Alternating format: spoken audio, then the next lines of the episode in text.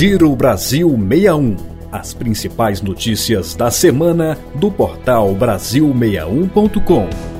Olá, está no ar mais uma edição do Giro Brasil 61, o podcast que reúne as principais notícias da semana para você ficar por dentro dos fatos e acontecimentos que se destacaram. Eu sou Paloma Custódio, sempre na companhia do meu colega de podcast, Luciano Marques. Tudo bem, Luciano? Tudo bem, Paloma. Vamos aos destaques. Pessoas acima de 40 anos já podem tomar a segunda dose de reforço contra a Covid-19. Chegada do inverno aumenta casos casos de doenças respiratórias e alergias. Governo federal reforça compromisso com práticas sustentáveis e preservação do meio ambiente. Ministro da Economia diz que a entrada do Brasil na OCDE é prioridade. Ministério da Educação anuncia parcerias com Google e Microsoft. Acordos fazem parte de um programa para recuperação das aprendizagens na educação básica que passou por grandes dificuldades durante durante a pandemia. A gente começa falando sobre Covid-19. O Ministério da Saúde anunciou no início da semana a segunda dose de reforço ou quarta dose da vacina para pessoas acima de 40 anos.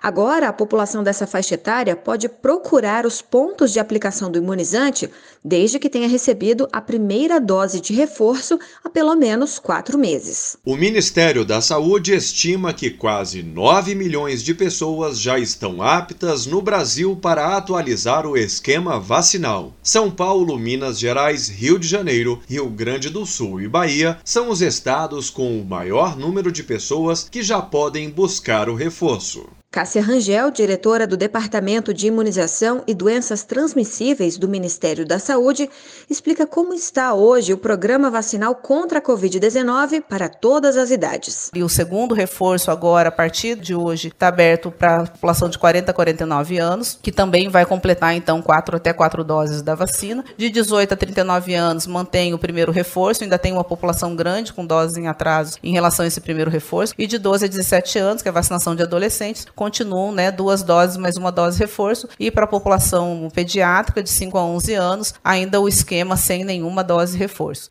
E por falar em Covid-19, um alerta: o inverno já chegou no Brasil e com ele o ambiente se torna mais propício ao surgimento de doenças respiratórias e alergias. Segundo especialistas, o tempo frio contribui com o aumento do número de casos de doenças infecciosas respiratórias, uma vez que ele pode provocar alterações no trato respiratório das pessoas, diminuindo as defesas. Nesta época do ano, também ocorrem mais casos de rinite, sinusite e asma. Ainda segundo os especialistas, a melhor forma de se prevenir contra essas doenças é manter o cartão de vacina em dia, com vacinas contra a gripe e as doses de reforço contra Covid-19, além de outras que levam em conta o cenário epidemiológico do momento em cada região do país. Além disso, é recomendável ter uma alimentação balanceada e sono de pelo menos 8 horas para deixar o sistema imunológico em dia.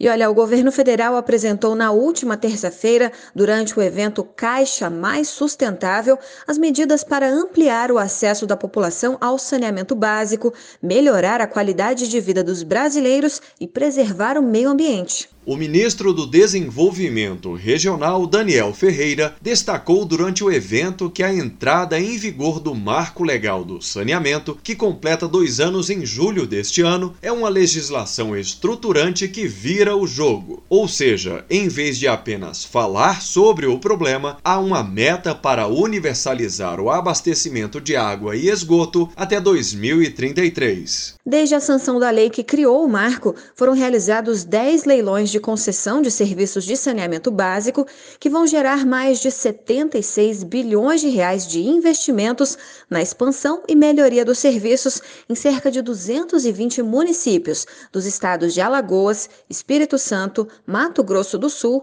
Rio de Janeiro, Amapá, Ceará, Minas Gerais e Goiás. Outro tema apresentado pelo ministro foi o programa Águas Brasileiras, que tem como objetivo a revitalização de bacias hidrográficas e a consequente garantia de fornecimento de água em quantidade e qualidade para as gerações futuras. Desde o lançamento do programa, 82 iniciativas receberam chancela do MDR para captação de patrocínios privados, num total de 1 bilhão e 7 780 milhões de reais em investimentos possíveis, contemplando 758 municípios em 22 estados. Já o ministro da Economia, Paulo Guedes, reiterou nessa semana a prioridade de adesão do Brasil à Organização para a Cooperação e Desenvolvimento Econômico.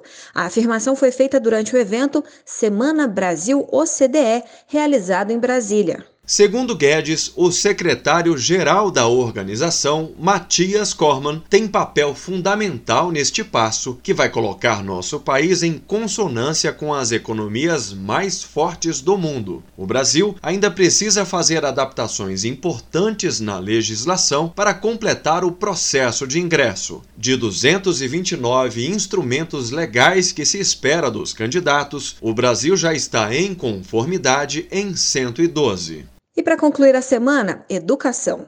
O governo brasileiro anunciou parcerias com o Google e com a Microsoft Agora, estudantes e professores da educação básica no país poderão acessar ferramentas dessas empresas voltadas à educação e compartilhamento de conhecimento e informações de graça. Os acordos fechados pelo Ministério da Educação fazem parte de um programa para a recuperação das aprendizagens na educação básica, área que passou por grandes dificuldades durante a pandemia da Covid-19. Segundo dados coletados pelo INEP em 2021, 2021, 99,3% das escolas no país, tanto públicas quanto particulares, tiveram de suspender as aulas presenciais.